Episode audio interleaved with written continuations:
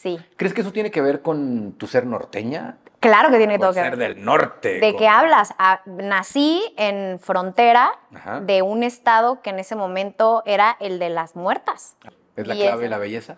¿Es la clave de Por una supuesto. tersa y de- No, eso es parecer- chupar colágeno. ¿Ah, sí? Sí. Demasiado. ¿Chuparlo o untárselo? Pues de las dos. De las dos Ahí maneras. se va variando para que, para que haya, exacto, para que uno dure más tiempo. Sí. ¿Y la receta de chupar colágeno tiene que ser diaria? ¿Tiene que ser cada cuándo? Y de calidad, de calidad, sobre todo de calidad. Sobre no, todo. no diario porque luego también uno se harta. sea- No, y, y la, gente también, es que mira, las ganas están, nomás que estamos mal enfocados, o sea, es como este chiste de que la gente estaba muy quejumbrosa porque en el Costco no los dejaban llevarse varios pasteles y dicen, si así se pusieran con derechos humanos como se ponen con los pinches pasteles del, Del Costco. Costco. Seríamos más felices. Seríamos más felices. Me fascina, ¿Te yo me caigo soledad? muy bien, me Ajá. caigo muy bien. Entonces, más bien para mí lo complicado es como, Convivir con alguien. Sí, Porque es que- como que no embonas con cualquier persona. ¿Qué sí comes? no está dentro de mi lista. No está. Pollo. ¿Puedo A la ¿Tú comes seque? ¿Así? ¿Me saliste, Sí, me saliste este, en serio? sí. Te van a funar en las redes por comer puro Que shaken, me ¿eh? funen si no me, si no me has funado por otras cosas.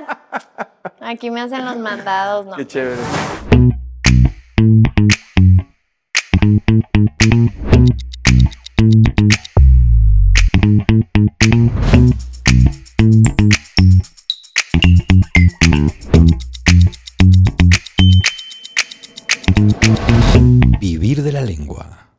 Ajúa. Comenzamos.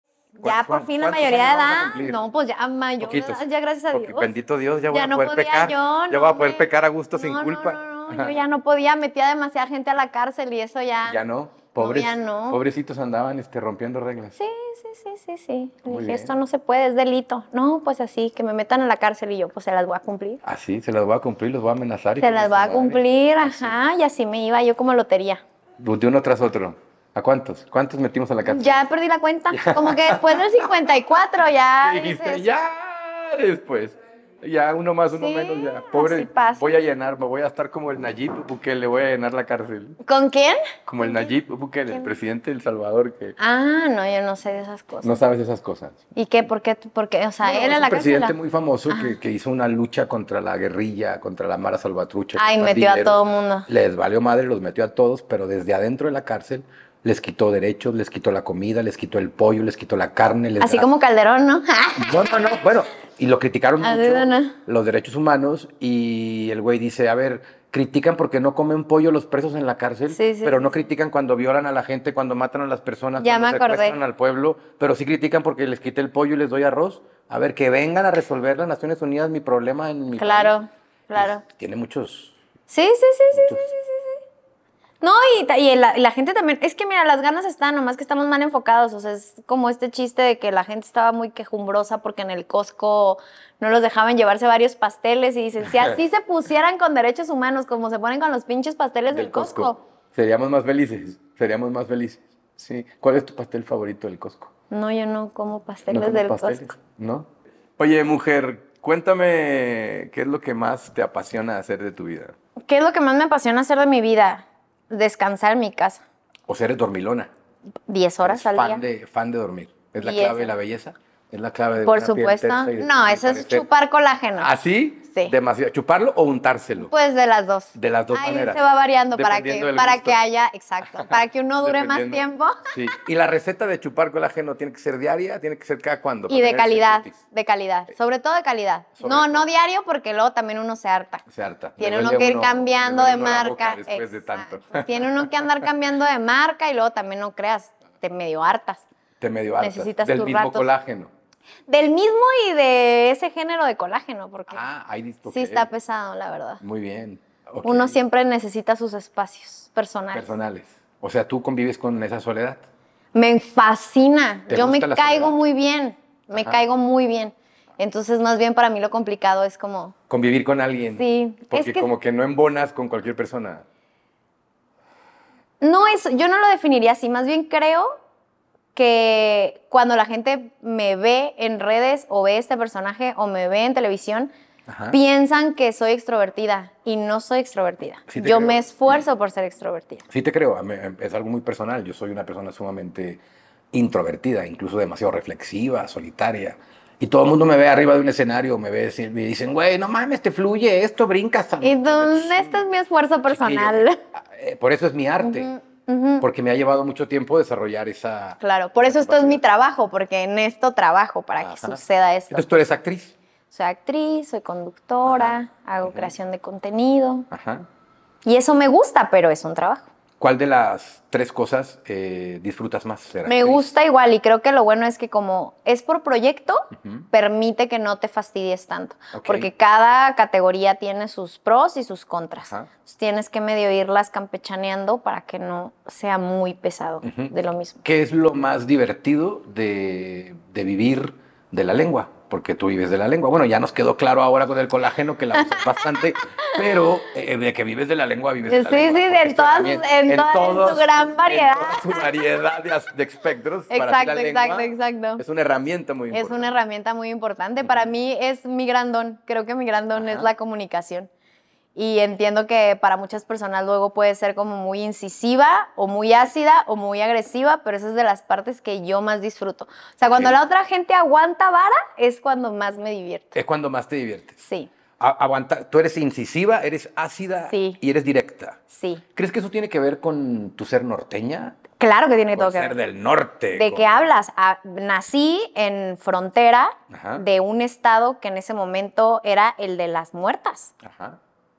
Ajá. Eso no, para empezar, no está facilito de digerir. No Era es tan como fácil crecer pensando que te pueden matar. para ¿no? nada. Y sobre todo no creces, o sea, aunque es un lugar muy libre, Chihuahua es un lugar donde lo que más tenemos es espacio para que el niño corra. Ajá, el estado más grande de México. El estado más grande de México y además no lo tenemos llenito y juntito como aquí, sino allá tú ves para allá y es cerro, ves para allá y es cerro. Aún así te tenían que cuidar. Aún así no podías salir a la calle. Aún así no podías salir con tus amiguitos. Aún así no te podías ir a quedar a la casa de no sé quién. Y no solamente no podías por una idea que tus papás tenían de que es inseguro. Era porque un sí te pueden desaparecer, Ajá. sí podemos Era volverte ya a ver. una persona cercana o conocida Por- a uno ya le había pasado, entonces el miedo ya estaba permeado de, en una relación de menos de cuatro o cinco personas cercanas a ti. Justo. Y si tanto, no fuera por ser mujer, también es porque pues crecimos en un lugar donde sabemos que una gran fuente de ingreso pues proviene de negocios ilícitos. Ajá. Y ahí no es como que aquí, que es una gran ciudad y que sabes que por allá fulano se podría dedicar a eso. Acá es como un... Sí se sabe quién Claro. se dedica a eso, nomás que Claro. nadie se mete con nadie de forma personal porque si no, pues... Pueblo chico, infierno problemas, grande, claro, claro. Sí, ahí no está tan fácil como, ay, pues eh, fulanito se fue y pues ya nadie supo y nadie lo va a encontrar. Ahí te encuentran porque te encuentran. Entonces, tú decides salir de, de- de tu pueblo, de la chona, decides salir de ahí a buscar tus sueños. Pues realmente yo ¿O cómo- salí porque mis papás se separaron. Del pueblo, pueblo salí porque ¿Cuántos mis papás se separaron. cuando tus papás se separaron? 11, yo tenía 11 años. Tenías 11 años. Sí. ¿Te quedaste con mamá o con Me papá? quedé con mi mamá, pero volvíamos todos los veranos. La custodia fue compartida entre mi mamá y mi abuela. Ok.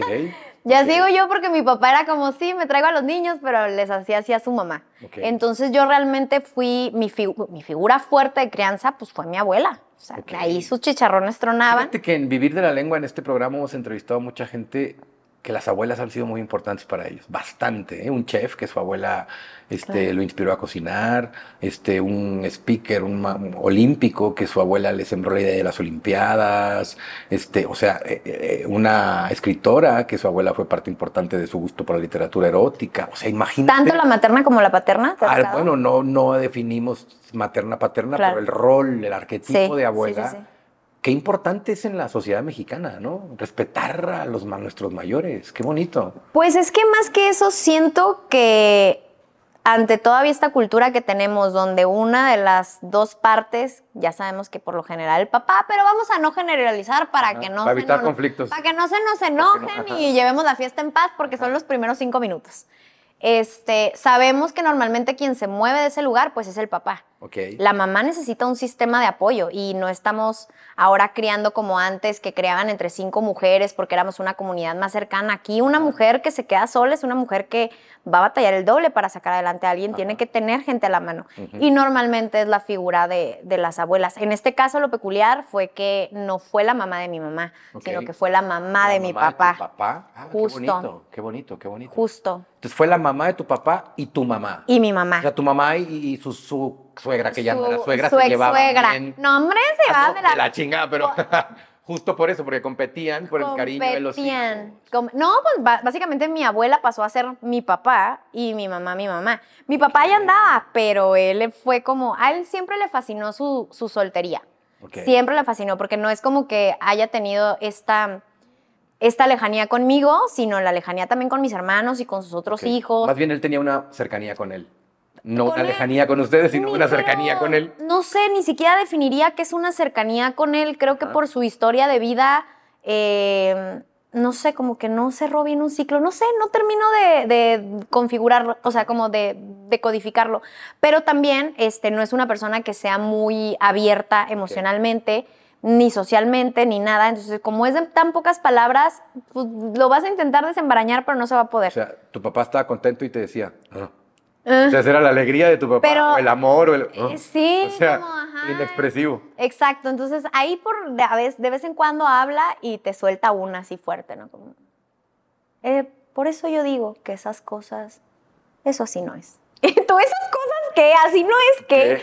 hay, hay chance de debate, es como no, él lanza su frase Y como... es la última palabra y, y se es la acabó. última palabra y, y se acabó. Y Entonces, para personas como yo que se apoyan tanto en una comunicación verbal o inclusive física, el que él no lo exprese por medio del cuerpo ni por medio de la palabra, a mí me deja un muro, pues, que es como listo, no in- infranqueable Como totalmente. No puedes leer No. a el otro, no puedes leer, no, No. puedes saber si es auténtico, si no. si No. mira, o sea, entonces, ah, ¿y Cero lo ¿dónde leo. aprendiste este enfoque? Porque este enfoque tiene que ver con algún conocimiento psicológico, un conocimiento de la... O sea, ¿dónde aprendiste a estar observando, leyendo gestos, este, respuestas? ¿Cómo lo aprendiste? ¿Dónde? Como así, este, desde muy chiquita me es fácil leer a las personas. Ajá. cómo se paran, qué hacen. No sé, noto cosas, no, noto cosas y es, es sencillo para mí leerlo. Ajá. En toda mi pubertad utilicé ese don para el mal, claramente. Porque era una niña muy resentida y además de todo con unos tanates de un tamaño. Entonces, Ok. para mí era como mi arma de destrucción masiva. Que para mí...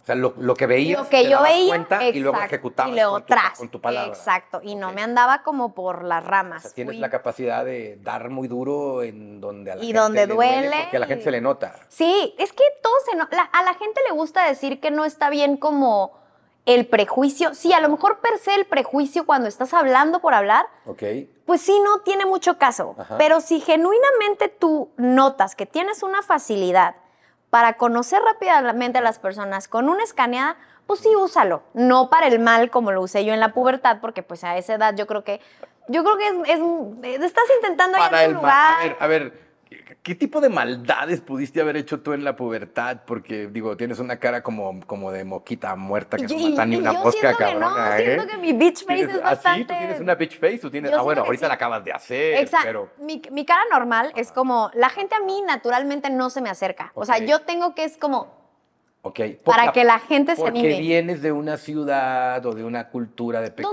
pequeña quieres en que donde no se quieres que nadie se te acerque. y tienes que poner cara de chinga tu madre si, te pon- si algo te pasa. Efectivamente, yo camino que me lleva la fregada, o sea, para que a mí alguien me alcance, la persona tiene que correr, yo no volteo para los lados, voy como a lo que voy. Ajá. Si tengo que lanzar el fregadazo, lo lanzo. O sea, es como esas, es esta parte de, de aprender a protegerte a ti Andas en misma. modo sobrevivencia. Exacto, exacto. Aunque, aunque ya mi mente no trabaje así, ya ejecuto así. Es como, no sé, si tienes un entrenamiento militar, Ajá. pues quieras que no, la forma en la que te paras, la forma en la que te sientas, la forma en la que... Ya, ya- aprendiste a leerlo, ya sabes cómo. Ujú, Es como, es como yo digo, me dicen, tú por ser psicólogo sabes leer a las personas, me estás leyendo, le digo, güey, no necesito leerte, tus letras son obvias para mí, desde que kilómetros de distancia, desde hace una hora que camina, o sea, no tengo que leerte porque eres un libro abierto. Exacto. No te has dado cuenta, pero todo lo, todo lo muestras. Lo que pasa es que uno aprende a leer y Claro. identificar esos, esos tipos de lenguajes. Pero ¿cómo lo aprendiste tú? Dices que de chiquita, que es un don. Sí. ¿Cómo? ¿Pero qué es un don? Un don es, imaginas cosas, El- ves cosas, sientes cosas, como... como El tener razón es el don, porque a veces yo podría leer algo. Sí, sí, espera, espera. Porque a veces Tener la el tener la razón de lo que don. leíste, de lo que leíste. Por ejemplo, Ok, porque tú puedes decir, ay, no sé, pues esta persona es muy reservada y resulta ser que no. Ok. Tú ya hiciste tu lectura, pero Ajá. pues andas allá por Vuelta Juárez. Ajá. Pero el decir, bueno, esta persona es así, así, así, listo, ya sé cuál es el punto débil de esta persona. Si le doy por aquí, por ahí va a Pum, caer. cae. Por ahí cae. Y cuando obviamente no tienes asertividad, ni estás tú en tu centro, ni eres una persona que tiene como su shit together, obviamente esto es algo, algo para lastimar. Ajá. O sea, en mi pubertad no lo usaba como para echarle flores a alguien. Ajá. Lo usaba para joder. Lo usabas para joder. Claro, porque en la adolescencia es fácil. Tus papás te O dicen sea, eh, algo eras muy tú- buena para hacer bullying. No, Un bullying, no, un bullying como, como, como más este. no con mis iguales. Lo hacía siempre con los adultos. Con, con los niños o con las personas de mi edad nunca lo hice. Porque yo no sentía que tenía nada que proteger ahí. O sea, porque a los niños los veía yo como que, listo, son mis iguales, no Ajá. pasa nada. Pero ya ves cómo tiene la sociedad mucho estas jerarquías de, Ajá. hazle caso a esta persona porque es grande. es y yo, esta persona no tiene idea aunque sea grande. Ajá. Yo ya sospechaba que los adultos nomás le hacen a la payasada, que no tenemos idea de nada. Cuando fui creciendo dije, claro, no tenemos idea de nada, pero quieres ir como a... Ajá. Estamos repitiendo nomás el patrón de ser adulto y hacer lo que el otro adulto hizo y pensar que eso funciona, pero sin ninguna lógica, reflexión, análisis Exacto. verdadero sobre si esta conducta o comportamiento me llevó a algo. Nada más Si sí me pertenece a mí o si Si es nomás... mío o no es mío. Justo, o si es de mis Entonces, papás o si así. ¿Qué te has quitado de tu padre y de tu madre que ya no quieres contigo? ¿Qué me he quitado? Eh, mi mamá, por ejemplo, era mucho de esta idea de la cultura como del esfuerzo o de la meritocracia. Sí me vendió mucho esta forma de que vas a la carrera y entonces te consigues un buen marido y entonces ya tienes tu casa y entonces ya eres como esta fórmula, ¿no? Ajá. Y yo, está muy rara esta fórmula, porque no veo que te funcione a ti, Ajá. no veo que le funcione a tus amigas, Ajá. no veo a nadie que le funcione. Es como, a, a- a mí en esa parte me di muy- cuenta muy fácil de cuando los adultos no, no saben bien. ¿Qué pedo cómo- están viviendo? Exacto, porque, porque no lo veo reflejado. O sea, es como esta señora, ay, mira, como puede ser como fulanita. Y yo, ¿y yo por qué quiero ser como fulanita? No me gusta su cabello, no me gusta cómo se viste, no me gustan las caras que hace, no me gusta cómo se expresa, no me gusta el marido que trae. Es como no quiero nada de lo que ella tiene, ¿por qué haría esa fórmula? Y en ese entonces esa era la fórmula. Tú estudias mientras te casas y entonces te casas y agarras un esposo y yo, a ver, ¿cuál de estos esposos luce como el esposo que a mí me gustaría tener? Ninguno, no te Vámonos de aquí. Exacto. Y a veces, aunque no te das cuenta de, de, de, desde tu, o sea, obviamente desde tu edad, de la importancia de lo que estás diciendo, pues sí puedes ahí herir algunas susceptibilidades. Creo que fui, por ejemplo, muy dura al juzgar a mi mamá desde mi adolescencia y decir, hiciste mal esto y esto y esto. O sea, que tu hija adolescente te diga eso, claro que le tuvo que haber calado. O sea, obviamente mi mamá desde, desde su... Qué bonita tu mamá en no, en no quitarte la capacidad de enfrentar la autoridad. ¿De qué habla? No, hombre, mi mamá, no, no, no, no, Porque tampoco mira, fue por ahí. Porque fíjate lo que estás diciendo. No, eso le fue- decía a mi mamá, le decía a mi mamá, le decía a mi mamá, y tu mamá de alguna manera no te lo quitó. Renegó, se quejó. Esa fue mi abuela. tu abuela fue la que te dejó Esa- enfrentar a la porque- autoridad. Exacto. Porque mi mamá iba por ese lado y mi mamá contraatacaba y contraatacaba duro. Ajá. De hecho, muchas cosas de las que ahorita estoy limpiando son cosas que mi mamá me quiso meter en la cabeza que, ni, que, que no tienen nada que ver con mi personalidad. Ajá. Exacto, era como, por ejemplo, la niña, este, ya veía yo que comportarme así le daba en la torre a mi mamá, entonces era como un, me voy a comportar así. Y entonces mi mamá se empezó a hacer ideas de algo que yo era y era como un, yo no me estaba comportando así porque yo fuera así. Yo sabía que eso te lastimaba a ti. Ajá. Entonces O sea sí, que eres perversa desde chiquita. muy perversa. Eres perversa porque muy tienes una perversa. capacidad de entender la conducta humana innata. O sea, pero no, sabes pero no, no, no desde la maldad, sino desde este punto y lo entendí ya muy adelante de me voy a proteger. Si tú como adulto no estás haciendo tu trabajo de protegerme a mí, Me tengo que proteger yo. me voy a proteger yo. Y si te tengo que llevar entre las patas, te voy a llevar. Sorry, pero alguien, en alguien aquí tiene que caber la prudencia y no va a ser en mí, porque no soy yo la adulta. Respira profundo. Y yo, Imagínate, entonces- imagínate que este clip sale en un short y dice, si me tengo que llevar entre las patas a mi madre, me la llevo en el... pero edítalo bien para que- que, se para que le prenda el cerro. No, no, no, no, no. Y que lo ve tu mamá en su celular cuando está tomándose el café. ¿Qué, qué, qué- Se lo va a mandar yo. Pero- No, bueno. Por eso, pero Eh, cuéntame esa reacción de tu madre. Mi De ese- mamá, De ese, clip, de este clip. de ese Ajá, clip, ajá. llora. Ok, ¿se siente? Buena llora. madre, es que madre, imagínate tú traer a la mente todo lo que tu hija de 14 años dolida y lastimada te vino a decir. Ajá, ajá. Es horrible, porque es lo que te digo, desde mi punto de vista era como, me está intentando meter a un carril que no me quiero meter, ofreciéndome resultados que no quiero tener, Ok. y además de todo, ni siquiera aprovechando mis verdaderas fortalezas, porque desde muy chiquita es lo que te digo, siempre he estado como muy encarrilada. Este carácter que tengo ahorita, con más o con menos información, lo tenía cuando tenía dos años. O sea, yo nunca escondí mi verdadera naturaleza, nunca fui una niña como medio que se volteaba a alguien y ahí daba la nunca, nunca. Y entonces precisamente mi abuela estaba en la contraparte, que yo todavía no sé, y ya no lo voy a saber porque mi abuela ya falleció, si mi abuela lo hacía más por llevarle la contra a mi mamá o si porque eran sus verdaderas convicciones. Mi abuela me hizo la cultura esta de, usted porque nació, merece. Así, pero así con esos de, no, usted, mija, porque ya nació, ¿qué quiere? Pero esa, mira, esa filosofía tiene lógica, pero es una lógica muy barata, por dos cosas. ¿Ok? Porque todos al nacer merecemos. Entonces, Ajá. si todos nacemos, todos merecemos, y si Sí. todos merecemos, merecer ya no sirve de nada.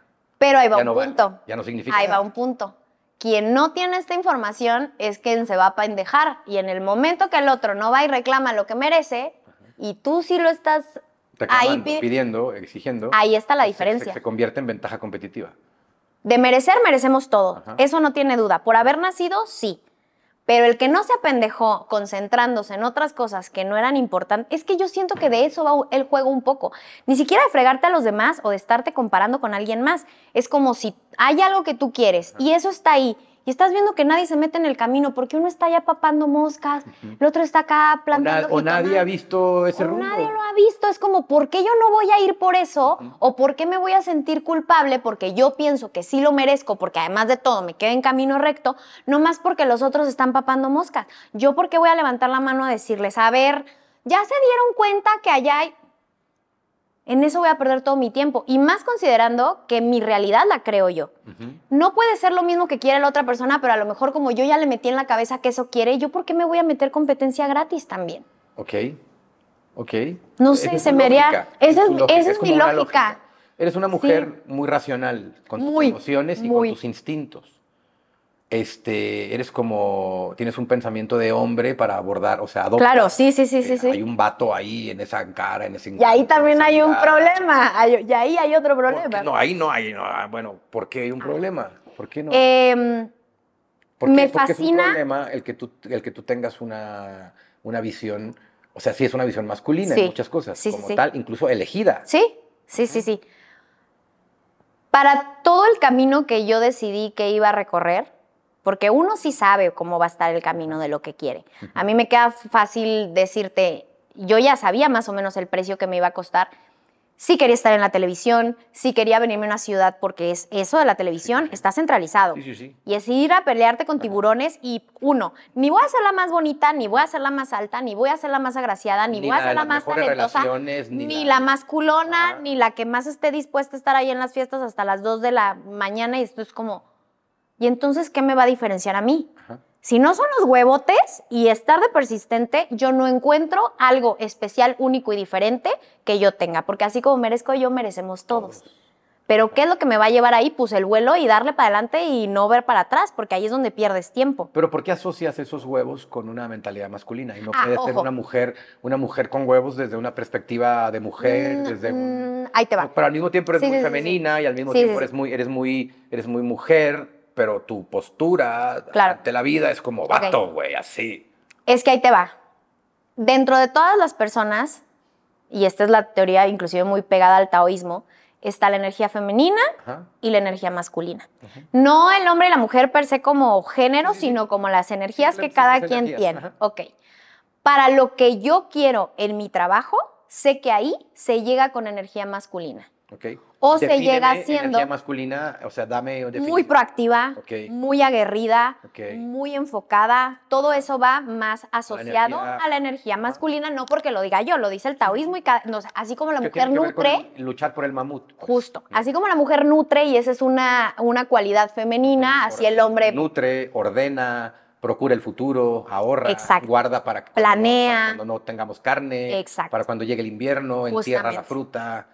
Y el hombre es pendejo, se la quiere tragar toda porque ahorita trae hambre, ¿no? Y quiere tragar toda porque la fue a fruta. cazar, porque fue a cazar un mamut, obviamente hambre. llega con Y se hambre. quiere comer toda la fruta y la mujer dice, no te la comas toda porque ¿qué vamos a comer mañana? Tú vas a estar aquí tirando la hueva descansando, no va a haber mamut, ya que aquí está listo. Entonces la mujer tiene esa capacidad como... Pero son instintos. Sí, mm, sí son instintos, claramente, que si aprendes muy bien como a racionalizarlos, Ajá. Y, y a equilibrarlos desde tu salud, porque obviamente no puedes hacer esto teniendo la cabeza hecha una maraña. Cada energía se puede como switchar. Ajá. Lo difícil es que por los roles de género que nos dieron, no nos presentaron ¿Quién la nos dio perspectiva. esos roles de género? Porque A, la- a mí, Chihuahua, pero, provincia. pero el instinto no nos lo dio nadie. No, no, no, pero por O sea- ejemplo, esta partecita de como mujercita, te pones tu vestidito, te sientas lo que te derechito. en la vida. lo que- sí, como la tú. escena de la mamá del Titanic que está educando a la niña y le dice, siéntese bien, no diga, y quita Tal la cual. mamá pegándole porque hace las cosas mal.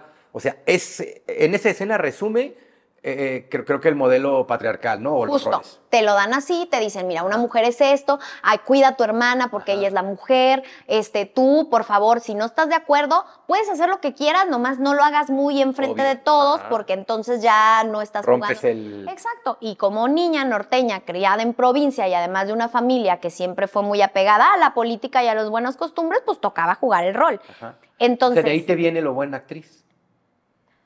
Pues en una de esas, fíjate, en una de esas, porque mi papá muy serio y todo, pero sí tiene su Es don un de gran gente. actor. Tiene su Es don un de gran gentes. actor. Y tu mamá, o sea, si- si vive- para vivir en sociedad Sí. hay que ser un gran actor. Y hay que ser muy prudente. A mi mamá la más Y prudente hay que del pensar mundo. perfecto qué decir. Sí. Y hay que saber, Sí. saber mentar la madre con una Justo. sonrisa. Porque esta, esta guerra que yo te platico que yo tenía con mi mamá era, uno, en mi época adolescente, y dos, desde esa perspectiva de que era relación madre-hija. Pero mi mamá, con todos los demás y en su papel en sociedad, es que es una mujer que es ejemplar.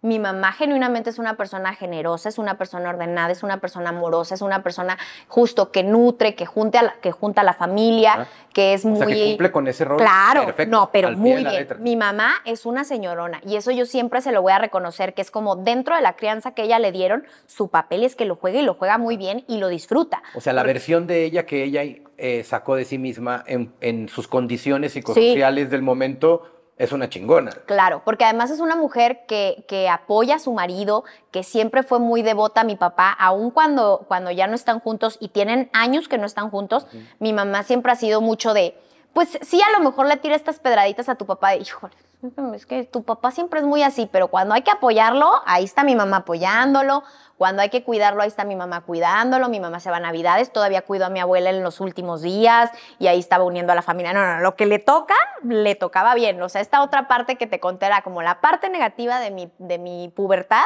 pero mi mamá en esa parte, o sea, ella sí le que- aprendió. Que esas son las cosas que a ti te gustan de tu madre. No, no en cómo ella lo ejecuta, sino esos valores.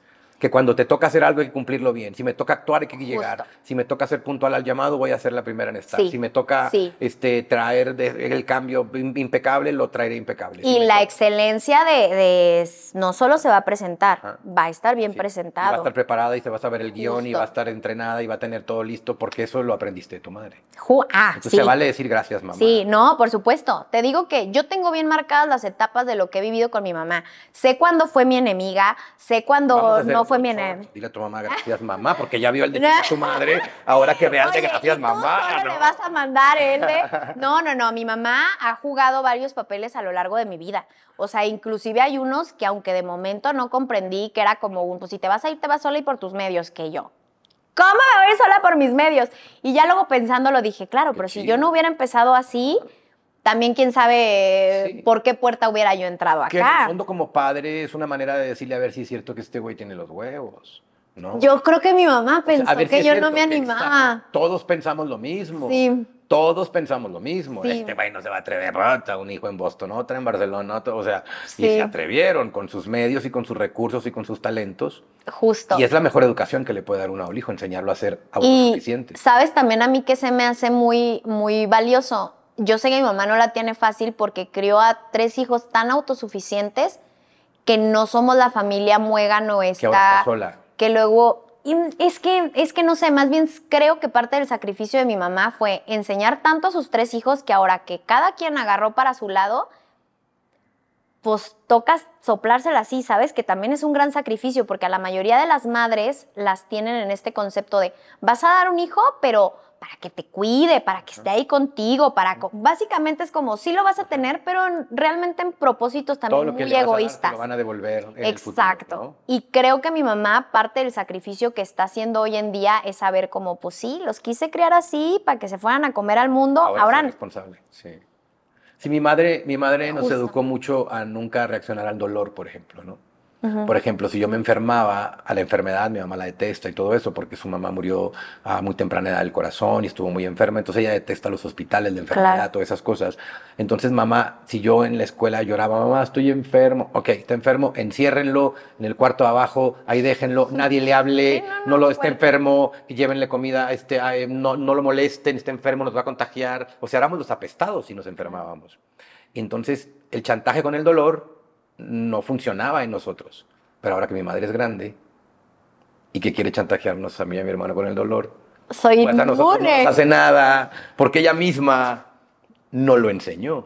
Entonces, fíjate que, que cómo uno paga el sí, precio sí. de sus enseñanzas y toda enseñanza tiene un yin y un yang, un lado, un lado constructivo y un lado destructivo. Entonces, al fin y al cabo, todos este, pagaremos esa deuda emocional de nuestras decisiones. Esa es la parte que yo sí le admiro un montón, porque de verdad, o sea, al ver todas estas consecuencias, el decir genuinamente hice hijos para entregárselos al mundo, Ajá. yo digo, pues ahí está el verdadero sacrificio de ser padre, porque lo más fácil es decir, Que creo hago que por eso las nuevas generaciones le están teniendo mucho miedo a ser papás. Porque ya la nueva generación no quiere ser papá. Porque hay una nueva No. generación que no, que, que no concibe pensar en el otro. Estas nuevas generaciones lo único que conciben es pensar en sí mismos. No conciben poner por adelante al otro, a tu hermano, a tu mamá, a tu familia. Y esa es una cosa muy bonita de los papás de antes, que creo que debe de recuperar la sociedad. No sé, sí pertenezco a la nueva generación. ¿No sabes? Por Siento cuéntame. que entiendo cuál es la postura de esa generación, la entiendo perfectamente, pero no me gustan los resultados que ellos obtuvieron. Ajá. Y como no me gustan los resultados que ellos Pero obtuvieron, no te gustan los resultados de tus papás.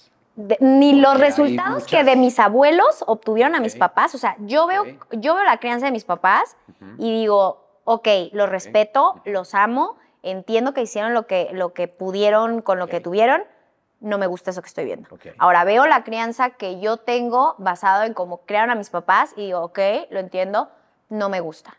Pero mira lo que eres no, y miren dónde estás y mira... Muy bonito y todo, que- muy bonito y todo, pero tú pero, te lo achacas a ti misma y no se lo achacas a papá y a mamá y ahí hay una injusticia porque, porque eres la mitad papá y la mitad mamá. sí, pero no siento que este resultado sea lo óptimo que podría ser una persona. O sea, aún yo conociéndome y haciendo realmente una introspección y decir, soy la mejor persona que podría ser, de acuerdo a las circunstancias que tengo, digo, "Mm, no sé. Es que creo que esa pregunta cualquier persona que no la hagamos, ahorita yo no soy la mejor persona que podría ser.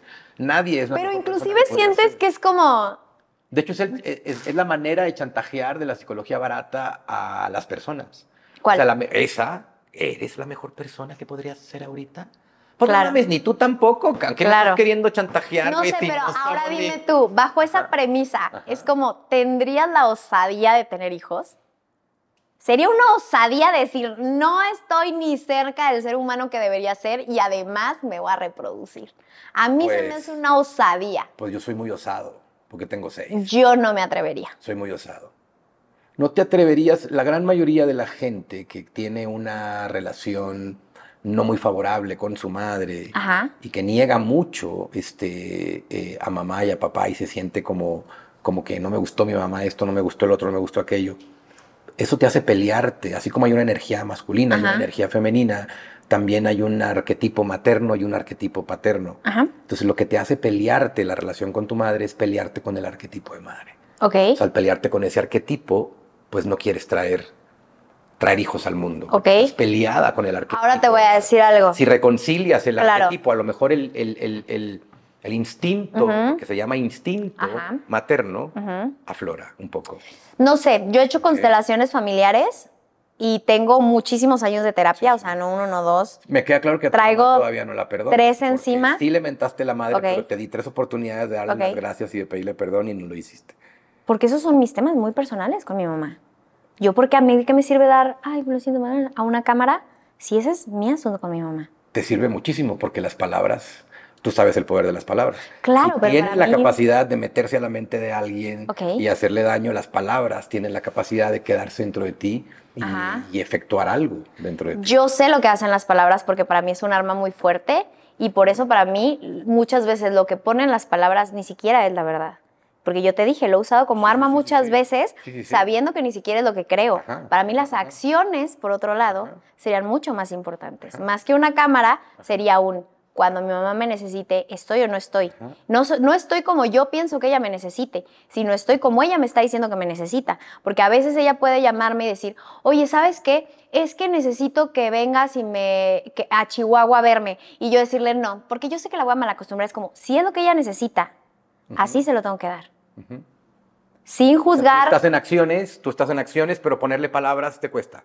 Me No cuesta ponerle palabras porque para mí ni siquiera el verdadero peso está en eso. Porque es lo que te digo, para mí las palabras es como, ¿cómo puedo yo acomodarlas para obtener lo que yo necesito obtener? Pero si realmente quiero yo conectar a nivel interior con alguien, nunca sería por medio de las palabras. No es, ¿Cómo ni siquiera es mi interior lenguaje del amor. ¿Cómo conectas Yo con tengo Con el tacto. Tengo actos de servicio. Con acciones, con para las mí, manos. Para mí es muy importante los actos de servicio, Ajá. muy importantes. Y además, un- tienen que tener una característica muy específica que es van sin juicio. Porque yo como buena sin Virgo, esperar- como sin buena... esperar recibir. Sí, para empezar. Sin esperar que, o sea, hago algo por ti, pero no te lo estoy. Agradecemelo, agradecemelo, agradecemelo. Eso es seguro. Agradecemelo, agradecemelo, agradecemelo. Eso es seguro. Porque lo que tú das, ni siquiera seguro se te va a regresar. ¿Para qué te doy las gracias si tú ya te las diste sola 30 veces, hombre? Que, güey, ¿qué más, das una selfie ¿Qué más agradecimiento quieres, güey? Si ya tú misma te dijiste 40 veces antes de que yo te no, diga algo. cero, cero puede venir. Y además porque realmente, como si es un boomerang, a lo mejor yo te hago un favor a ti y no, no me lo vas a agradecer Directamente, tú. Pero viene por otro lado. ahí viene otro lado. Otra persona que sí me ayudó y tampoco me estuvo ni pidiendo las gracias ni, ni todo esto. Entonces, para mí ese acto de servicio tiene que venir, obviamente sin estárselo recriminando a otra persona y no venir manchado por lo que yo creo que es mejor para esa persona. Porque a veces cuando alguien nos pide un favor, empezamos, "Mm, sí, pero si le hago este favor, no sé, como si No le le das... ayudo. Exacto, como si le das un No, dinero a alguien en la calle. le hago y tú, un mal. Es que no sé si lo va a usar para irse a drogar, Claro. pero es que a lo Pero eso mejor es más lo una usa como... justificación personal para no sentirme culpable Exacto. ante no querer. Ante no querer. a decir no. O con esta capacidad Para moral no ser yo el hijo de puta, sino que entonces Sí. el hijo de puta es él y por eso pues yo no hago nada, ¿no? Y- Pero es que cómo yo voy a ayudarle a hacer esa mala. Es como, no. O sea, si esa persona necesita, pues sabes qué, el favor es venirme a traer pasta a las 3 de la tarde y yo, no voy a traer pasta, si es mejor unas verduras al vapor. Es pasta. Te lo está pidiendo en pasta. ¿Lo vas a hacer? Si lo vas a hacer, hazlo completo. Y así como te lo está pidiendo. Porque a, de a mí de nada me sirve decirle, ay, sí, sí te la llevo, no, hombre, échale ganas, vas a ver qué bien vas a O estar. agarra limón y bicarbonato, hombre, y con eso lo resuelves. No, el- no, Eso y tres chingados de nada me sirven para lo mismo. Entonces, para El mí, lenguaje del amor son acciones. son las acciones. Son las acciones. 100%. Y aunque muchas de ellas tengan que venir comprometidos mis intereses personales. Precisamente ahí está el... El vínculo materno, que mamá hace cosas por ti que no quería.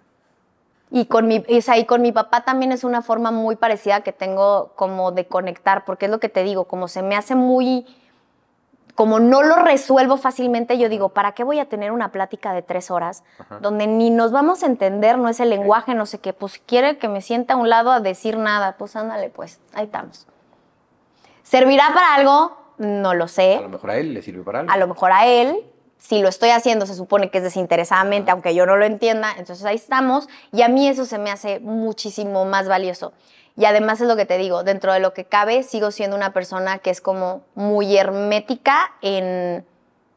O sea, En muy ti, en tus introvertida. emociones y en En tu mí, historia, en mis emociones y en mi Sí, sí, historia. sí. Entonces siempre es como, no sé, Para ser extrovertido hay que tener una parte introvertida muy, muy delicada y muy cuidada y muy protegida.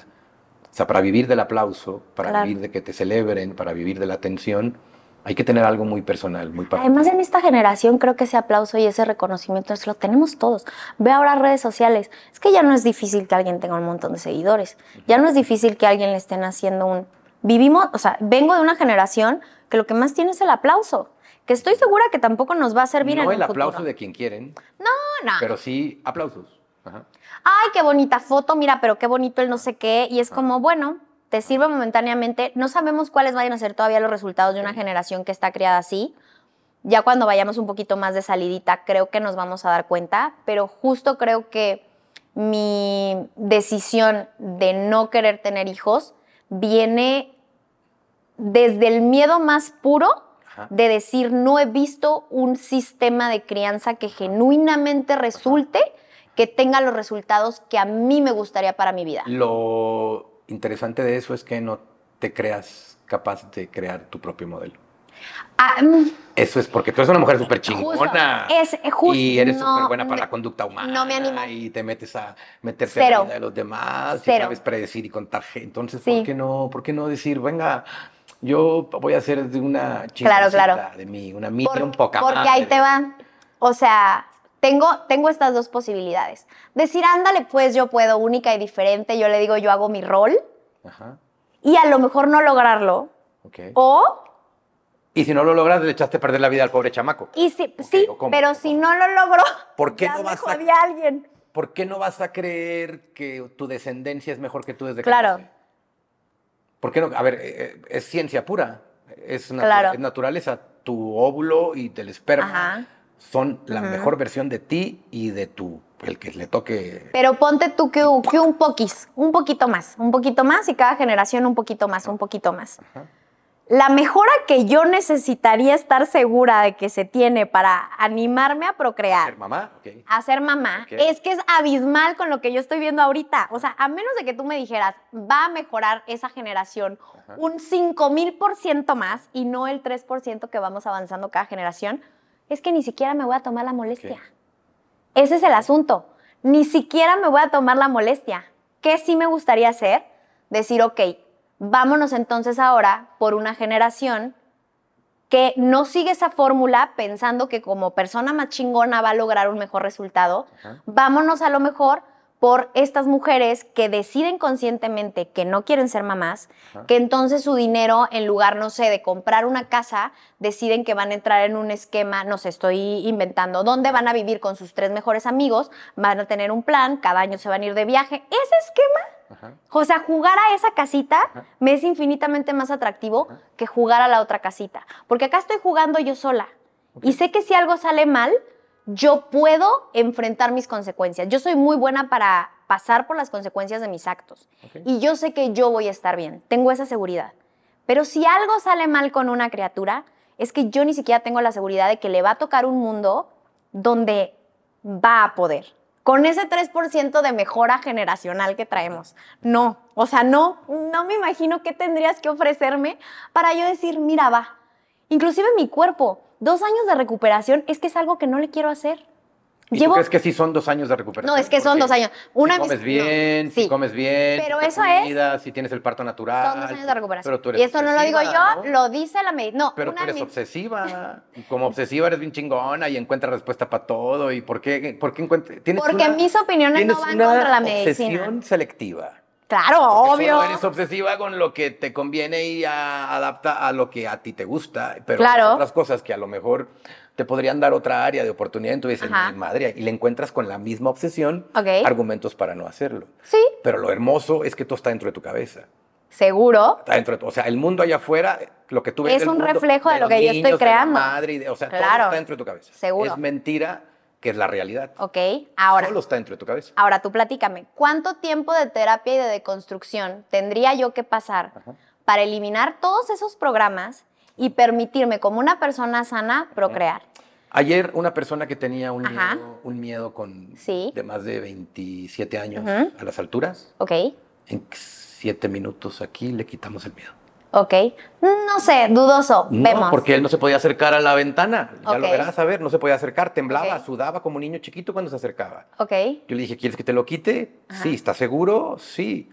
Le hice un ejercicio, etcétera. Le di terapia, encontré el significado verdadero del miedo. La altura no hace nada. La altura no te puede dañar. La altura no es un ser vivo que va y te pega y te persigue, pero hay alguien que sí te pega y te persigue y te agrede, que no es la altura. Ok. Entonces, ¿Quién te metió el miedo a la altura? Encontramos quién. Encontramos que su enojo no era a la altura, sino era hacia Sí. una figura paterna. Le dimos vuelta, hicimos no sé qué.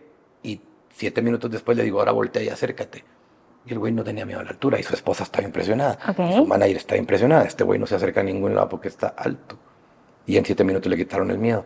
Porque de la misma manera, como una creencia es capaz de cambiar Ajá. todo lo que ves el mundo, Sí. un reencuadre, que es una manera distinta de ver lo mismo, te hace cambiar la manera completa como ves el mundo en segundos. Ok, ahora te va esto. Cada persona entiende más con diferentes tipos de terapia. Estamos de acuerdo que lo que le funciona a uno no necesariamente le funciona a otro. Tiene que ver con muchísimas cosas. Si a una persona le puede funcionar más una regresión, a otra persona le puede funcionar más una hipnosis, a otra persona le puede funcionar más la terapia cognitivo-conductual y así cada quien tiene como las terapias donde más se halla. He tomado muchos tipos de terapias alrededor de muchísimos años. Mi experiencia te puedo asegurar que no es un proceso tan fácil, es un proceso complicado, doloroso, Ok. incómodo Respira profundo. para llegar. Respira profundo. Como has tomado mucha terapia, me voy a atrever a decir. Ok. Ahora dime, ¿yo soy complicada? Yo soy complicada, ¿Yo soy tardada? yo soy tardada, ¿Yo soy dolorosa? yo soy dolorosa. Ok. En eso estamos de acuerdo. Perfecto, estamos de acuerdo. Y podríamos no estarlo y seguiría estando bien. Entonces, considerando este proceso, Ajá. ponte tú que la experiencia me dice que a lo mejor en lo que limpio todos esos patrones, Ajá. suponiendo que no te conozco y no sé que en cinco segundos me quitas eso. Eso Me es más o menos. eso, sí. qué bonita. sí, claro, es como, ándale, pues, ponte tú que no sé, que yo me siento, me haces así a la cabeza, listo el coco wash, ya quedó. Ah, Yo no Mi te a experiencia me wash, ni te voy a dice. hacer así en la cabeza. Esa es No, tu, bueno, tu interpretación No de lo que podríamos tu- hacer. Bueno, en la poniendo el ejemplo de que lo acercaste Ajá. a la ventana, vamos, no sé qué, no sé qué, ok, listo. Ok. Poniendo ese ejemplo, ¿no? Que tú me dijeras, bueno, siéntate, no sé qué, no sé qué, listo, ya quedaste arreglada. Ajá. Mi experiencia me dice que justo esta terapia es todo un proceso. Ahora, considerando eso, de aquí a que yo me aviento otros 10 años, Ajá. pensando si, vaya, limpiamos eh, todo esto para poder ser madre, mis ovarios ya se pudrieron, ¿eh? Te aviso. Ya esto, no hay, esto, ya no hay. esto tuvo que haber sido ayer. Ajá. Entonces te urge, si quisiera ser madre, te urge No, es que ya tuvo que haber pasado. Esto no es como que me urge, esto, eso ya, se fue. tuviste, ya no puedes, ya Esto, no quieres. ya no, que, no que no pueda, porque hay madres que han sido como a los 60 años. Ajá. Esas circunstancias no me interesan. Son complicaciones que no quiero pasar. No le quiero poner eso a mi cuerpo. No quiero que me salga un hemorroide pariendo. Es que no quiero cuidarla. Me explico, es como, hay, hay, hay juegos que te dicen, mira, este es el juego. ¿Quieres? No quiero jugar ese juego. ¿y No quiero jugar ese juego. Es como Y si se vale, el y se ajedrez y, yo, no, quiero ajedrez. No me gusta. Entiendo que es muy bonito, entiendo que es gente muy inteligente, que me podrían hacer mi serie de gambito. ¿Qué tal que yo quiero tragar gelatina en ese rincón? Y eso me es infinitamente más atractivo. Ajá. Así se me presenta a mí la cuando te maternidad. enamoras, tú eres una mujer que se enamora por el cerebro. Cuando te enamoras, Mil veces, claro. cuando te enamoras por el cerebro, Ajá. También se abren otras cosas, porque el Ok. amor entra por la cabeza, pero se abre el corazón. se Ajá, abre el ajá. Sí, sí, sí, todo un proceso. Cuando estás toda enamorada y el corazón se abre y el instinto quiere 24/7 y sigue, Ajá. y ya, ya, ya, báñame en colágeno todos los días. O sea, cuando estás en esa etapa, Ujú. también despierta un instinto materno. Ok. ¿Qué, qué, qué, va- qué- qué- qué pasa ahí cuando eso suceda? ok. Yo ya fui casada, nunca se despertó. No o se sea, despertó. no, No, no existe. no hay para ti. Yo veo niños, nada sucede. Veo otras maternidades, nada sucede. Veo bebecitos que huelen delicioso, que literal Ni, son ni un, la feromona del bebé. cóctel químico Ajá. N- cero. No te conecta, no te no me conecta. Y te digo que no he conocido una sola maternidad que luzca como algo que remotamente yo quisiera experimentar. Hay mamás que están haciendo un increíble trabajo y aún así yo las veo y le hago, no quiero, porque me encanta dormir 10 horas. Así se me esté yendo la mitad de la vida en eso. Con un niño no dormirías 10 horas, dormirías Por- 4, pero 5. no, Si eso y- sí duermes. Y hay algo que me dijo mi mamá, que después yo investigué porque dije, no puede ser que me lance una verdad así de fuerte. Me dijo, cuando eres mamá, nunca vuelves a dormir de la misma forma. Me dices, ubicas, ubicas ese como sentimiento de cuando traes un, un problema de que es como, hay algo que tengo que resolver, hay algo que tengo que resolver. Dice, cuando eres mamá, siempre tienes ese como soplito en el corazón, que no es incómodo, no es nada, pero es como un, mi hijo, está bien. Dice, aunque lo tengas respirando a un, a un lado y estés durmiendo así con él, es como un, ok, está bien. Vamos a revisarle los piecitos, no vaya haciendo. Eso cuando a mí me lo contó dije, nunca, no va a pasar. Y entre más conozco madres, así que yo digo, a ver, esta yo creo que está haciendo un buen, está haciendo un buen papel, desde mi prejuicio, obviamente, ¿no? Porque uno nunca sabe puerta cerrada. Y yo, oye, ¿cómo duermes o qué? Nada, no, el otro, aquello, y la queja, y el esto, y no me gusta. Ah, pero y me dicen que además que su gran pago, que es como, no, pero no sabes, todo vale la pena cuando los ves sonreír. Y yo, ¡ay, no creo! Por sonrisas, por sonrisas voy a estar sonrisas, no haciendo todo esto. Ok. Exacto, Para es eso me como- paro en una audiencia, cuento un chiste, me sonreír a mil y ya tuve, pero mire, por mucho rato. Y yo, mira, y- exacto. Y, y ¿sabes qué me pasó? Me pasó en el amor con esta creencia que tienes como de, porque sí lo hice y lo experimenté. Por eso hoy en día te puedo decir, no funciona, que a lo mejor también tengo esta necesidad de, pro- de probar como esta creencia que tengo, pero, pe- no sé, es que te digo, considerando que, el, el mundo, el universo y todo lo que concibo es una creación de mi propia realidad, Ajá. o sea, sabiendo que tenemos esa limitación, O capacidad. O, o si uno nunca A sabe. ver, si tú creas tu propia realidad, en realidad es una capacidad. es una capacidad o también mandas todo al carajo en dos segundos. Se- Sabemos que esa es una posibilidad, ¿no? Desde este sesgo que todos tenemos, también yo en algún punto dije, ¿cómo crees que no vas a poder tú ayudar a un hombre a salir adelante? Porque a mí, obviamente, como vengo de una familia que es como súper recta, que está bien acomodada, que todo esto, a mí me acostumbraron que es como el hombre es el proveedor y es el que se hace cargo de eso, de tú desde tu energía Ajá. femenina y el de todo así como tiene que ser, ¿no? Como tiene que ser. Y yo, no, hombre, los dos a la par, intentándolo, creciendo juntos y así, ¿no? Y hasta todos mi mis primeros años de juventud, yo así, ¿no? Intentando y que mira, que yo mejoro, que te doy, porque además de todo, si algo tengo es energía. Entonces yo puedo trabajar para mí, puedo trabajar para otros tres. ¿Y cómo te ayudo y qué te hago? Que no sé qué. Ya el tercer vato que vi que nomás estorbaba más de lo que genuinamente ayudaba y que genuinamente tampoco tenía, porque no agarro malas personas. Hasta eso, en esa parte la tengo bien. Son personas que son, pues sí, que no, que no tienen ese gen maquiavélico de estar jodiendo al prójimo. Son personas que dentro de Que lo no son que como cabe- yo, dime. Que no, sí, pues no, hasta eso yo considero que soy una buena persona porque estoy tan enfocada en mí que no me da tiempo de Ah, No me da joder tiempo al prójimo. jodiendo a nadie. Exacto, a- Estoy preocupada por mi propia jodidez que no quiero andar preocupada que yo no nadie. volteo al lado, digo, no, hombre, preocúpense el día que yo no tenga en algo en que ocuparme, porque si Ese no, yo nomás voy voy a viendo. empezar a ver temas. Exacto, voy a empezar a opinar de los otros Cuando a mí me jardines. empiezan a criticar o a decirme cosas que no les gusta de mí, es que no me gusta, es que no me gusta. Yo le digo, vale, si se trata de jugar ese juego, acuérdate que yo estoy entrenado para ello. Y por cada cosita que tú ves de mí que no te gusta, yo veo 100. Si quieres, empezamos. Y, te- y a poco no, cuando Si te quieres, dejas ir, empezamos, y ¿no? te Pero yo no tengo ir, pedo, porque Pero yo- es que en ese juego es, es justo donde yo sentí, es como un, no estoy ganando nada más que joder al otro. Porque también es como tú darle información a una persona que no está preparada para escucharla. Es como si ya te saliste con la tuya, pero tú también para qué quieres a tu alrededor gente que, que te está odiando. Mi mamá me dijo algo que en su momento no entendí. Me dijo, es que tú, tú tendrías todo para que la gente haga exactamente lo que tú quisieras que, que sucediera. Dice, pero lo pides de una forma que, Que no, que no dan está- ganas de hacer que nada. no dan ganas de hacer nada. Y yo, ay, ya sabemos, ¿no? La Andy de 14 años. Y ya después dándole vuelta y rumiando esa idea, porque hay ciertas cosas que te digo que se me quedan y digo, pues sí estaré muy pendeja. A ver, deja, deja, vemos, investigamos, preguntamos. Sí, es como, me, me encanta ese proceso como Buscar, de... saber me autodescubrirte. gusta, Me gusta. Autodescubrirte. Y digo, ¿cómo le hago a ver? Y lo que ella quería decir en ese momento es como un, puedes obtener lo que quieres, sí, pero ¿qué vas a dejar a tu alrededor?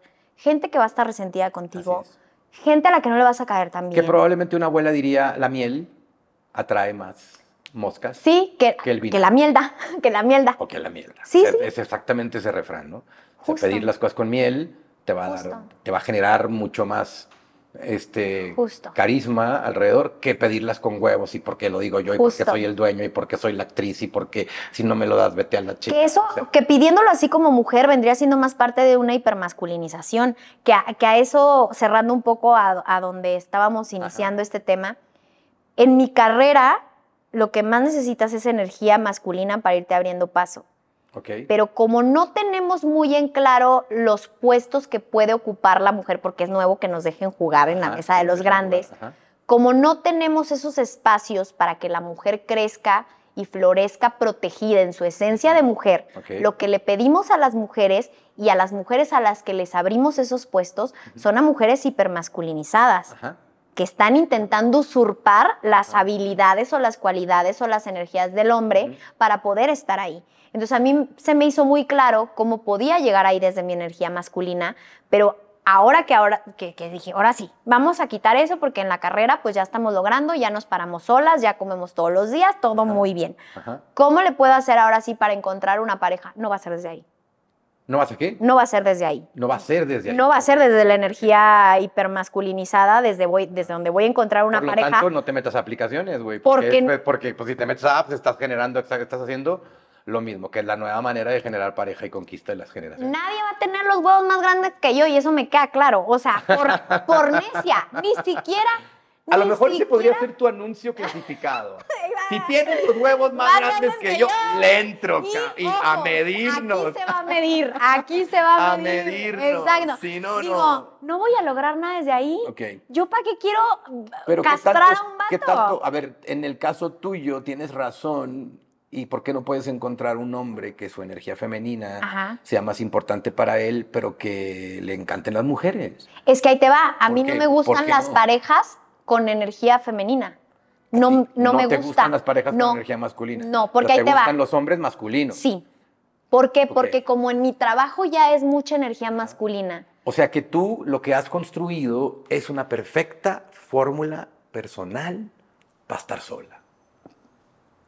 Ahí te va. Perfecta. No, Construiste un mapa mental para, para, para, para la soledad. No, ahí te va. No hay que confundir No te soltería. gusta- No, no te gusta la energía femenina del hombre, pero tu, tu, tu contraparte sería un hombre femenino. Ojo, te gusta el hombre tiempo, masculino, tiempo. pero va a estar midiendo siempre el tamaño del pito, entonces va a estar cabrón, tiempo. porque como tú lo tienes imaginario, el güey lo tiene de verdad, siempre le vas a ganar. Entonces, sí, no quieres Ajá. tener hijos porque no quieres reconciliarte el rol de madre, porque entonces no está chido. ¿Sí? ¿Sí me estoy explicando? O sea, fíjate cómo estás creando una fórmula Ok. para el final Ajá. estar sola. Ok. A las personas ¿Cómo les cuesta mucho entender la diferencia entre soltería Ajá. Y soledad. Pero a ti te encanta la soledad. Te- en el principio de esta entrevista te pregunté, Ajá. tú disfrutas mucho de la soledad, Claro. dijiste, me encanta, me La encanta dormir, disfruto, me caigo re por bien, supuesto. este, soy la persona que más disfruto. Es más, me hace- se me hace tan difícil encontrar a alguien porque como yo me caigo tan bien, Claro. Pero eso no significa que eso sea todo aspecto de mi vida, ni el 100%. no, no. Yo puedo disfrutar estar un 80% en mi soledad y disfrutarla muchísimo Ajá. y estar tan bien 20% tener para tu- cuando diga el otro ve, exacto. Porque ojo, que a los hombres les encanta luego amenazar a las mujeres con esta parte, es que vas a terminar sola y con muchos gatos. Ajá. Bueno, la soledad no es lo mismo que la soltería. Sí. Tú puedes estar muy soltera. Estoy soltera pero no sola. Soy un libro muy famoso de una autora este, mexicana que habla de soltera pero no sola. O sea, Ahora, no una de las cosas que yo más disfruto en la vida es que cuando yo salgo de ese proceso que yo necesito, porque ojo, recordemos que mi trabajo es siempre como estar muy bien parada en la figura pública.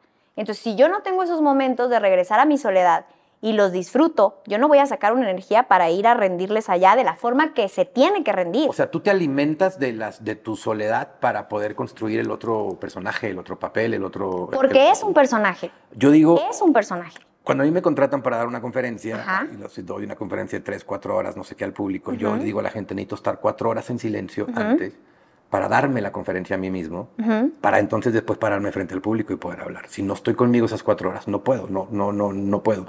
Y mucha gente me dice, Omar, eres muy este, sangrón antes de la conferencia, eres muy payaso, eres muy, eh, güey, perdón, estoy metido en mi cabeza. Teniendo un diálogo conmigo, me estoy imaginando el público, me estoy imaginando el discurso, frase 1, frase 10, frase 100, y todo eso lo tengo aquí. Llega algo y me dice, güey, me inter... es como a media, es que imagínate que a media escena, Sí, sí, actuando, sí, alguien- llega alguien y te dice, Con el refresco. Así. O te dicen algo, oye, ¿por qué el pelo lo traes? O, sea, o, o, oye, ¿por qué no me hablaste? O no me contestaste el WhatsApp. Oye, Box Bunny sacó una pistola y le disparó a alguien que estaba tosiendo. Claro. O sea, O sea, se puede llegar hasta ahí. déjenme, ah, claro, porque tengo tanto tiempo. Y ojo, ese es nuestro proceso, pero hay quien no, ¿eh? Hay quien se va a un estadio a cargarse de como vampirito energético y vamos y suelta el doble. No es mi caso. Y se ha intentado, lo he intentado diferente y dije, ok, ¿cuál de todos estos procesos me permite a mí llegar al resultado que se asemeja más a lo que me, a lo que me gusta y además es sustentable con el tiempo? Para mí eso es bien importante porque nada Ok. sirve- en esta carrera no puede ser llamada de petate. Esto es carrera de resistencia. Entonces, si yo me quemo tan fácil de nada me sirve ser una flor y todo, no sé qué, no sé qué, cinco minutos y ya no se funciona. acabó. ¿Cómo le voy a hacer para que esto me dure al menos los 30 años que quiero que, eh, que, que esto dure? Ajá. O que planeo, porque uno nunca sabe, ¿no? Luego hay no, no, López Tarso que hasta el final de sus días como, no sabemos. Pero, ¿cómo le puedo hacer? Para mí es ese proceso. Pero una de las cosas que a mí más orgullosa me hace sentir y que a nivel personal yo tengo esta siguiente investigación. ¿Cómo le puedo hacer? Porque te digo que hace unos años yo buscaba una pareja desde ese punto, desde el punto de yo ser la energía Ajá. masculina. Me sirvió muy bien en ese entonces, en ese entonces, porque eran hombres que desde su energía femenina jugaban, Funcionaban. Cuando construí lo que quise, dije, ok, esta fórmula ya no está funcionando, porque yo ya salí a pelearme allá, ya tengo lo que quiero, ahora quiero venir a mi casa a quitarme mi personaje y a poder desde la energía femenina decir, cuídame, sí lo necesito. Ajá. Y ven y te preparo la, y te, no sé cocinar, pero ahorita aprendo, me tomo un curso y te preparo, ¿qué te gusta? Lasaña, ahorita me encanta. O sea, sí soy esa persona. Y esa persona no la voy a poder ser afuera. Entonces, como ya crecí o maduré o estoy buscando algo diferente, dije, ya tengo que buscar una diferente fórmula. ¿Cómo le puedo hacer para que lo que yo estoy creando en mis amistades ahora funcione como pareja? Porque si algo de lo que yo me he sentido siempre muy orgullosa es de que mis amistades y mis vínculos que no son romántico-afectivos, de esa Están ahí, forma- están siempre, y son tus Sí, amigas de toda la vida. pero sí, Y se aman y hay un amor 100%. profundo y... Tengo personas de tanta fácil, calidad. es más fácil ser amigo que ser pareja. Porque para ser amigo am, eh, te- tenemos la, el arquetipo de Ajá. no te exijo nada porque eres mi amigo. O sea, sé son que... lugares diferentes, sí, Ajá, son diferentes. no, diferentes. no me atrevería a definir que unos son mejores o peores, porque hay momentos en que. Aunque tengas amistades- familiares, ¿eh? aunque te Sí, cojas sí, a los amigos, sí, o sea, el rol de pareja o de compañero de vida, de cómplice, de, de, no sé, de yin, yang. Claro. de- Pero a mí me queda muy claro que en ciertos momentos de la vida, una amistad me ha salvado más que lo que me ha salvado una pareja. Bien. En otros no, pero en otros sí. Entonces, yo viendo cómo lucen esos vínculos que son tan ricos, que los aprovecho tanto, digo, ¿qué puedo tomar de aquí que, que sí está funcionando y, y- y agarrarlo y, tra- y trasladarlo a mis relaciones románticas? Te digo, no te puedo decir ahorita, ya tengo estos resultados, así está funcionando, porque esto es algo que acaba de suceder el año pasado. El año pasado dije, ok, listo, esto- estas parejas ya no están funcionando, ya no estamos embonando, ya no estoy feliz. ¿Cómo lo cambio? No sé cómo vaya a resultar eso. A lo mejor funciona, a lo mejor no, luego te lo contaré. Pero, pero esta parte sí se me hace muy importante. El, Replantearte, re- replantearte el modelo de pareja que tienes en tu cabeza. sí, porque ahorita igual ¿Y qué veo tal? parejas y no lucen ¿Qué tal totalmente si- como me gustaría. ¿Qué tal si intentas un truco? A no esperar y solamente vivir, no tener expectativa, porque eres Ajá. una mujer que te adelantas mucho al futuro. Sí. O sea, tú tienes 70 Sí, sí, caminos sí. en el futuro. Sí, sí. O sea, tienes camino 1, camino 2, camino 3, camino 4, camino 5, camino 7, camino 30 Ajá. hacia el futuro. Y entonces y estás esperando que alguien venga y embone en alguno de esos caminos que tú inventaste. Entonces, en el fondo todo trata de tu imaginación. Ajá.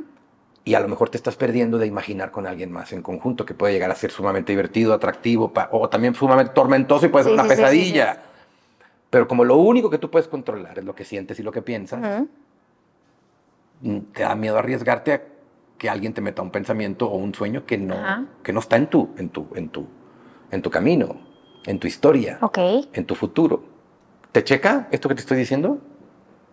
Yo sí considero que si tú quieres una pareja en tu vida y la quieres ver como en tu realidad, sí Ujú. tienes que empezar a hacer un trabajo. O sea, sí entiendo que nunca puedes dejar de vivir, esta estoy totalmente de acuerdo porque es como, pues tú tienes que seguir tu caminito. Con alguien acompañada habrá quien se junte un año, habrá quien se junte dos, habrá quien se junte cinco minutos y lo tienes que ir aprovechando porque, a ver, fuerza ni los zapatos. Pero sí creo que si quieres algo, sí tienes que ir trabajando por eso. Así como si dices, quiero correr un maratón el próximo año, pues no te vas a levantar el próximo año y decir, listo, hoy es el día, me pongo, es-". vas a tener que ir estirando tu liguita. Entonces, si yo nada Pero más... mira, para correr el maratón el próximo año, lo primero que tienes que creer es que vas a ganar, o que lo vas a correr y vas a llegar. Que igual lo va a terminar. Y lo segundo que tienes que hacer es levantarte todos los días y correr al menos un kilómetro y luego dos y Claro. luego tres y hasta Sí, que, sí, sí, hasta que sí. corras los 42. Para tener una pareja, en el ejemplo del maratón, lo primero que tienes que tener en cuenta es voy a ser feliz. Claro. Pero si en tu modelo de futuro tener una pareja no está a ser feliz, es muy difícil Ujú. que, que a pesar la felicidad te esté tocando a tu puerta y te esté cacheteando. Sí, no lo vas a ver. Tú no lo vas a ver porque tu modelo Ujú. no es Ujú. no es la felicidad. Eh, Andy, en este programa tenemos un segmento muy interesante. Aquí hay tres libros en la mesa. Ok. Son libros que yo he escrito. Y la idea es que tú encuentres el que te inspire, el que te vibre, el que tú quieras. Y vamos a ver, y después que lo abras en cualquier página donde encuentres, y vamos a ver si alguno de ese, si lo que lees tiene algo que ver con todo lo que has hablado y lo que hemos hablado en esta entrevista. contigo. Ok. Entonces es así como una especie como de, de- de lectura mística. Entonces tú puedes encontrar lo que, el libro que quieras, me vas a decir por qué escogiste ese y abrirlo en la página que se te pegue la gana. Queremos este. ¿Qué eres ese? Test de la genialidad. Sí, tenía que ser una Ah, yo me fui por las fotos. Ah. Tenía que. Tú te fuiste por la Perdóname, pero foto. me fui por las fotos. Te fuiste por la profundidad del personaje encuadrado. Sí, me fui porque los colores son mis favoritos. Ok, ok. Abre ese libro en donde tú quieras, en donde caiga, y ahí te va a aparecer, en este caso, una- te va a aparecer una pregunta. Ok. Y dime si esa pregunta tiene algo que ver con lo que hemos hablado el día de hoy. ¿Cómo describirías tu relación con el riesgo y la incertidumbre? Sí, obvio, tiene que ver. Sí. ¿Con qué tiene que ver? Con lo que hemos hablado hoy. Totalmente, ¿no? Sí. Podría resumir que hoy hemos hablado del riesgo de tener una pareja, del riesgo de ser mamá, del riesgo de tener un hijo La vida misma es. y de la incertidumbre de no sabemos lo que va a pasar. Ujú. Y a veces tú eliges más el riesgo. O sea, te dejas llevar más por el riesgo que corre la decisión que por la incertidumbre Tengo mis áreas de vivirla. Hay áreas en las que te dejas Sí. llevar por la incertidumbre. y hay áreas en que no. Por ejemplo, mi trabajo es todo de riesgo y incertidumbre. Ok, Por eso yo decidí que mi vida emocional no fuera así. ok. Porque no puedo ¿Tu vida ir. emocional cómo tiene que ser más estable? Sí. Pero eh, es que el problema es que quieres, eres una mujer racional Sí. que quiere emociones racionales. Sí. Las emociones por naturaleza, mi amor, son cíclicas. Hoy te amo, Ajá. mañana te odio. Hoy te quiero, mañana no. Hoy te Ajá. quiero follar, mañana estoy cansado. Hoy quiero 10 veces al día, mañana no te quiero ni ver. O sea, Eso las es- emociones eso es son... muy raro. No, son emociones. Claro, pero. así son las emociones, pero una, como- co- un- la, una emoción puedes transitarla. Sí, claro. Y la sientes y la vives y, Y te viene haces un novillo si quieres. Y viene la otra. Pero reaccionar ante esas emociones, a mí se me hace que habla mucho de las personas. Y yo busco personas en mi vida que, Que las vivan, que no las reaccionen. transiten, no, que las vivan, que las transiten, que la desmenucen, que las vivan, etcétera. Pero que no te echen su mierda. Pero que eso. O sea, estoy enojado contigo porque llegaste tarde Es- y, tú, y yo no puedo comprender Ajá. en mi rol de hombre que llegues Sí. tarde porque me siento agredido. Entonces, Exacto. tú lo que esperas es que yo en la casa lo procese solo, que me No, no, enoje, no, que me no, encabrone. no, no, no. Puede ser para que cuando tú llegues te reciba con No, no, no, alegría. no, o- o- no. ejemplo. Estoy enojado porque llegaste tarde. Ok, Ajá. nos Y sentamos. habíamos quedado de comer a la cenar a las Ok. 7, a tú por lo que sea Ok. llegaste a las 8 y... ¿Qué necesitas? No, pues no quiero que me hables ahorita. Perfecto, no lo hablamos. ¿Quieres hablarlo? Lo hablamos. ¿Quieres que nos vayamos y nos echemos un helado y que más relajadito me platiques? Está perfecto. ¿Quieres hacer un berrinche solito? Lo que no se vale es que ese enojo haga que tú me levantes una mano.